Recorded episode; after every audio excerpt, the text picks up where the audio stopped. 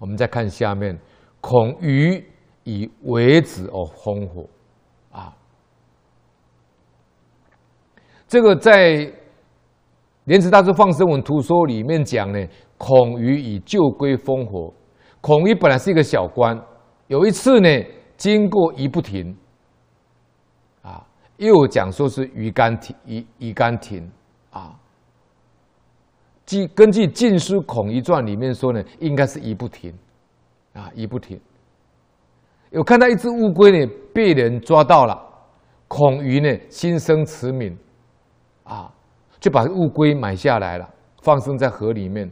乌龟浮在水面上，屡次回头了，啊，来看这个孔鱼，表示无限的谢意。后来才进入水中不见了。后来孔鱼因为讨伐华裔有功，被封为一不停的，一不停的停侯。当在刻那个官印的时候，官印的上方呢，刻了一个龟鸟头部。那个龟鸟头部呢，那个龟头就往后回顾。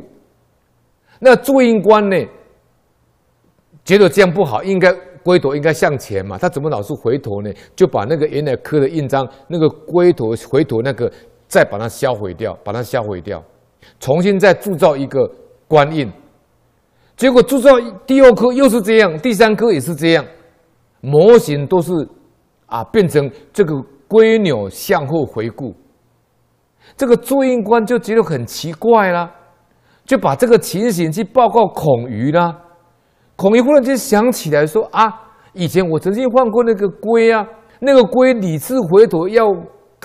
顾望要回头看他，才恍然明白说：“啊，我现在今天当的啊这一个一不停的亭侯，一定是换归公斗的善报啊。”于是呢，就把这个铸印官所刻的那个官令保留，说：“那就用这个好了。”那就这个这个就是啊，孔鱼以为子而烘火。